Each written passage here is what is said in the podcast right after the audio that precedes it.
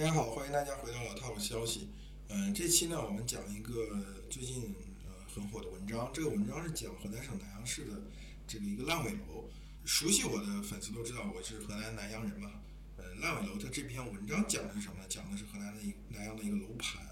已经烂尾多年了。然后业主呢，为了自救，筹了七千多万人民币，然后让这个楼盘能继续盖下去。然后到现在快盖完了，快要到交房的时候呢，那开发商提出每平米要涨八百五十块钱。很多业主就抗议嘛，原来这个业主的委员会的代表呢是业主推举的嘛，呃，推举完了之后，他们可能比较呃照顾业主的利益呢，后来他们就被免掉了，或者说等到这个呃政府或者开发商更指定的这个呃新的业主委员会上了之后，他们相对来说就比较配合这个呃政府开发商嘛，然后这个事情的现在的后续是因为新闻闹大了，然后这个当地的这个开发商又决定撤回了。涨价的决定，呃，这个事情呢，对我们真的意义上南阳人来讲，就是在呃平时聊天、家庭里面聊天的社会上，呃，听到一些新闻的南阳人来说，就是它是一个非常正常的事情。南阳有几百个烂尾楼，号称这个中国的烂尾楼之都，筹钱，业主筹钱去让烂尾楼继续盖下去这个事儿，在全国其他地方呢，听起来稍微有点新鲜感。比如上次北京那个太和那个项目，也是业主筹钱。然后这个想要自救嘛，然后刚放到开发商账户就被划走了，大家听起来都很新奇。但是在南阳这个事儿特别普遍，因为很多楼盘的业主都筹筹款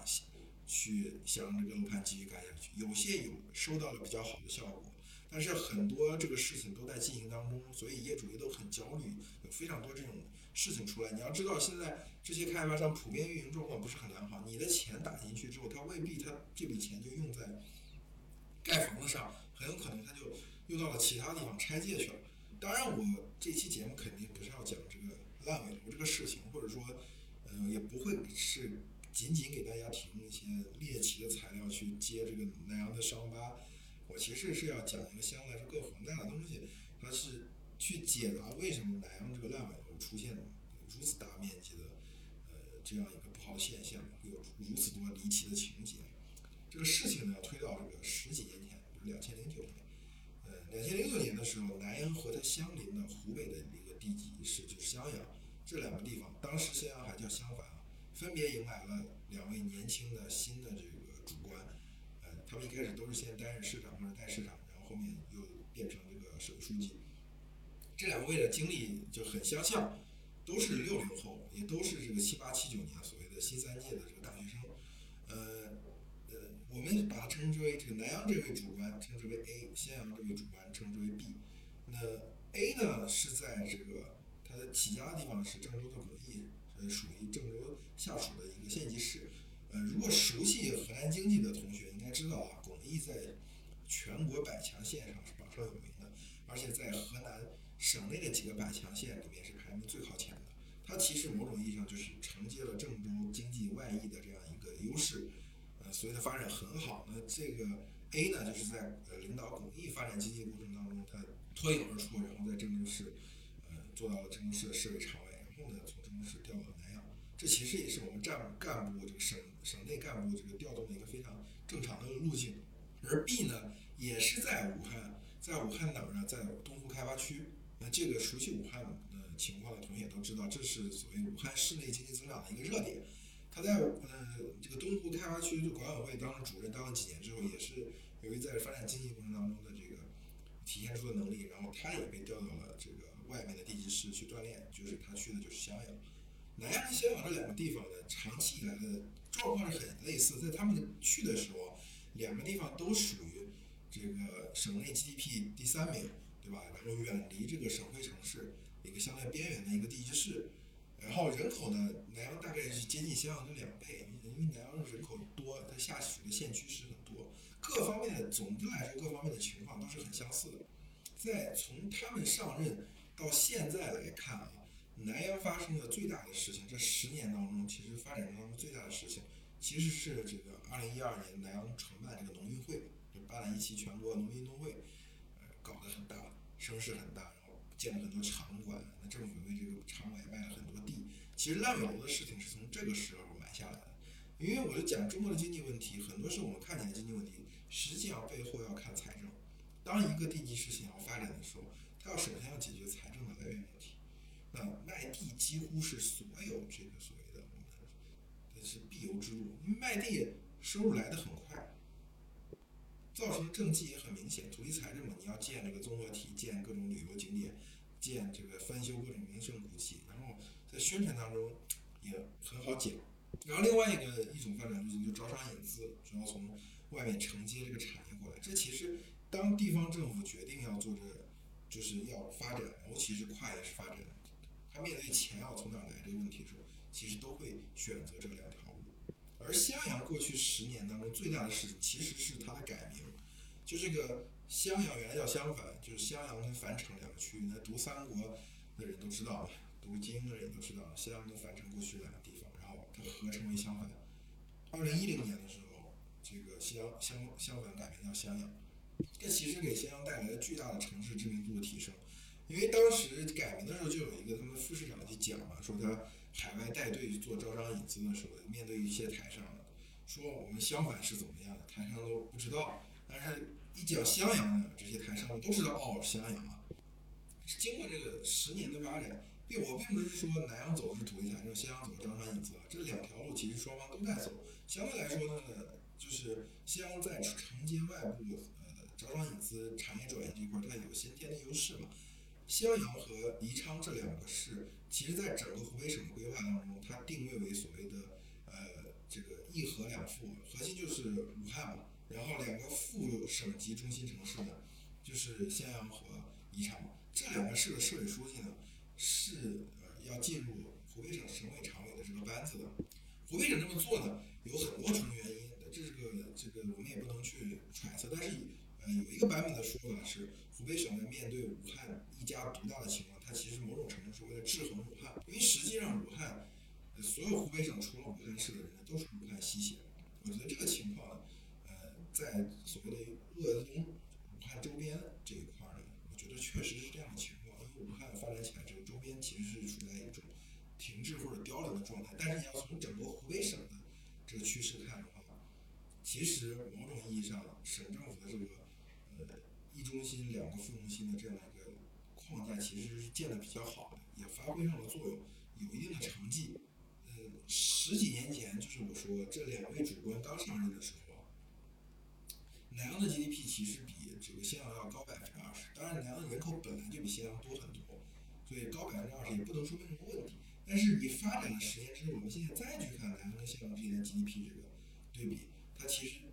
襄阳已经超过了南阳市，领先了一千个亿，就是从去年的数据来看，襄阳大概是四千七百亿，然后这个南阳的 GDP 大概是三千七、三千八的样子吧，就是比被现在拉开了一千亿的这个升位，相当于从你过去领先百分之二十，到现在你落后百分之二十。我记得我见过南阳市的那个市长留言板，那个市委书记留言板有一个呃网友提，南阳市里面特别阴阳怪气的讲，说说南阳市这个人均 GDP 现在已经是省倒数第三了，什么时候这个这个超越出周口变成河南省内倒数第一呢？然后下面市委书记还心平气和的给你回复，但是这个回复可能未必是市委书记本人回的，但是工作人员就回了一下我们今本本市今年的发展的 GDP 怎么样，没有直接去面对这个问题。其实你可以看到，经过这两位主官经过了这十年的发展之后，嗯，两个城市之间确实拉开了很大的差距。我觉得南阳市某种程度上是陷入这个土地财政的泥淖当中了。当年为了办这个农运会，为了拉动地方经济，大规模的允许商未批先建，就是这个土地招拍挂流程也没有走，对吧？没有走了之后，这个城市建设规划流程也没有走，先让呃。开发商，你去搞这种城中村改造的这种拆迁，所以包括当时很多，其中有一个特别离奇的，就是艾滋病拆迁队，让这种呃招募这种有艾滋病的人去吓唬这个村民，因为村民可能有些人其实听艾滋病吓唬，他也不知道艾滋病其实没办法通过这种人跟人直接的接触传播，不是说你跟那艾滋病人有的身体接触你就能得上，但是村民很害怕嘛，所以就成立了某些那个开发商。无良大人搞那个艾滋病拆迁队吓唬村民，走土地财政这条路的必然。所以，因为你这些当时政府没有招牌挂，没有呃各种配套的手续，所以导致开发商没办法做银行贷的款。因为我们的呃银行系统是直管一条线直管下来，它跟地方政府的管理方式不太一样。那央行出台的规定，所有的这个商业银行都要遵守。那你这个不符合手续的这样楼盘，商银行就不可能给你放贷。所以很多南阳人买了烂尾楼，他其实就交了首付，交了首付之后，然后这个银行这个银行没办法从不是开发商没办法从银行那里贷到款，这个时候很多开发商采用的方式是骗这些呃烂尾楼的业主说，那你交完全款，我就能办下来。等到交完全款之后，发现，在城市建设规划的这个楼盘这个批建方面，它还有很多道手续没有没有完成，所以你交了首付全款之后，发现还是搞不下来。所以因为这个事情，南阳市政府就成立搞那好像三零二计划，什么三零二工作组什么的，反正就是要出来处理全市三百多个烂尾楼。所以说，这其实是一个历史遗留问题，遗留到今天。包括现在南阳市政府肯定是意识到自己在襄阳跟襄阳的这种区位的竞争当中是落后的。呃，最近出的那个水清汽车的事情也是这样，其实是相当于在招商引资的这个层面上，你曾经落后过，那你现在想赶上去，这个时候呢，timing 已经不对了，机会已经错过了，还在市场上希望去找地方政府要钱、要土地、要政策的。这种公司呢，很多时候都是别人已经挑选过、已经捡过了。那自然像青年汽车这样的这个项目，它肯定就是连哄带骗啊，不是多很好。但是你又没有什么选择了啊，你也只能把这个东西作为这个政绩、作为工作重点，把它引进进来。其实你看南阳跟襄阳两个地方的经济，还有一个结构性的问题，其实能够反映这个现实的，就是南阳的经济其实是一个所谓的最重头的是县域经济，就是下面各县的经济发展，嗯，在全市的 GDP 中所占到了三分之二的这样一个比例，但是襄阳就恰好相反。南阳的上市公司和襄阳的上市公司其实都是十家。你看襄阳的上市公司基本上都聚都是从外面引进起来的，或者跟这个呃市区核心聚集这个产业配套的。嗯，南阳的这个上市公司呢，它的比如像牧原股份，包括还没有上市，但其实全国影响力很大的皖西制药和皖西系的几家企业，它其实都是南阳下面的县，比如内乡县、西峡县，它在县里面长大的。这两者的区别有点类似于所谓的浙江模式和苏南模式的区别。当然，可能再过十年、二十年，比如说，如果南阳抓到一次机会，我们再回头去看，哎，可能我们又追溯出来南阳的这个经济结构，这个县域经济比较强。可能会再次帮到他，但是在目前这个阶段，我们去看南阳确实是落后于襄阳的，而且这个问题其实你越折腾你越落后，你在这个这局上已经很难扳回来了，因为河河南省不可能像湖北省那样，说把南边的两个地级市远离它这个省会中心区域的两个地级市，把它的这个所谓的省委市市委书记这个领导班子的把这个一把手。变成省委班子的一员，这个在呃政治上基本上是不可能。但是湖北之前已经迈出这一步了，它已经变成它一个传统或者是一个政治规矩了。那呃，它继续保持这样，对于呃宜昌、对于呃襄阳来说是很有利的。还有一个就是从整个省域的发展阶段上来看，嗯，因为在整个中部的竞争，中部我觉得某种意义上就是所谓的湖南、湖北、河南，甚至包括安徽这四个省的竞争当中。呃，河南还是必须要做大省会的，因为他在跟郑州在跟合肥和武汉、长沙的竞争当中，它并没有一个明显的优势。它不像武汉已经发展很久，它的比较优势是很强的。我觉得湖北省在武汉市发展的问题上的焦虑是没有那么重，相反，湖北省在武汉一家独大，然后其他这种地级市周边的地级市省内的那种不满。这种焦虑是比较大，所以他会做出这样的一个政治上的安排。而河河南的问题还是在于，他跟合肥和这个武武汉的竞争当中，他必须把郑州这张名片打出来，所以他一定会各种政策、各种资源都聚集在呃郑州和郑州附近的，就是黄河两岸这个沿着郑州一圈的这个城市圈。那他的郑州批下来这个，他的这个国家中心城市，包括于。郑州附近的这个城市圈，未来相当长一段时间都要继续走这个路，所以对于南阳来说，它不可能说你在这个回合当中，你在这次就是你在这个时间阶段，在这个历史循环当中，你其实不太可能说你再扳回一城。所以我觉得南阳跟襄阳之间的差距，可能在未来几年还会继续扩大。而且它这种嗯扩大本身，就这种差距的扩大本身，其实是一种政治跟经济的这种所谓的双击。你比如说，你现在去看襄阳，从零九年到现在这十年，甚至于包括在零九年之前，呃，这十几年时间，襄阳的市委书记，他出来之后，他上任后面的任上，基本上都是所谓其他各省的这种，呃，有省委书记，有省长，有这个省委副书记，省纪委书记，就是都是呃省这个层面的。但是你看南阳市这么多年来。呃，除了我刚才提到的这位年轻有为的呃这个主官，他后来是到了省里跻身省委常委，其他的大部分的南阳市的市长啊、市委书记，他后面基本上都是他来自他的这个来源也是省内的其他的其他的兄弟地级市，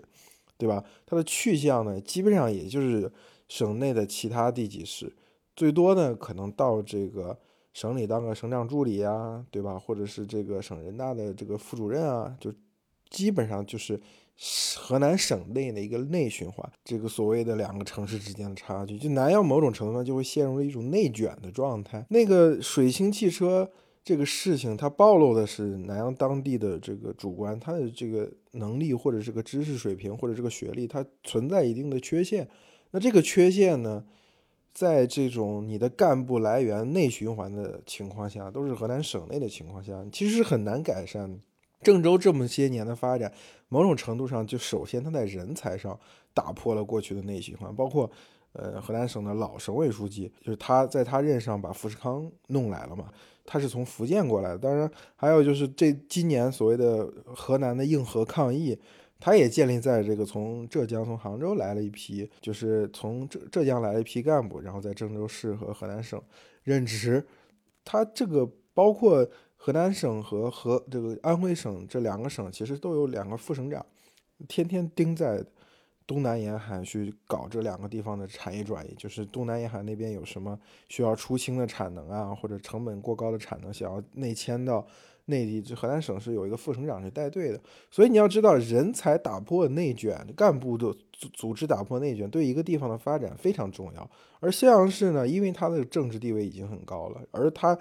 呃，从襄阳走出去的干部也到了全国各各个其他的省市去担任省一级的领导干部，所以最后襄阳的这个干部队伍的层次就肯定是比南阳要高一个层级的。那所以说，这种劣势，这种经济跟政治的劣势，就陷入某种恶性循环了。所以这就是我说，为什么我认为未来这两个地方差距会继续拉大，至少在相当长一个历史时期，除非等到又有一个什么巨大的发展的这个变化，就是发展游戏规则的变化，这个时候南阳可能在它在人口或者它在县域经济方面的优势，让它有可能赶过来，对吧？这一期呢，就讲一讲家乡的事情，从此能带出一些。可能大家对于这个地方经济发展的一些认识、一些观点，好吧，我们这期就到这里，谢谢大家，我们下期再见。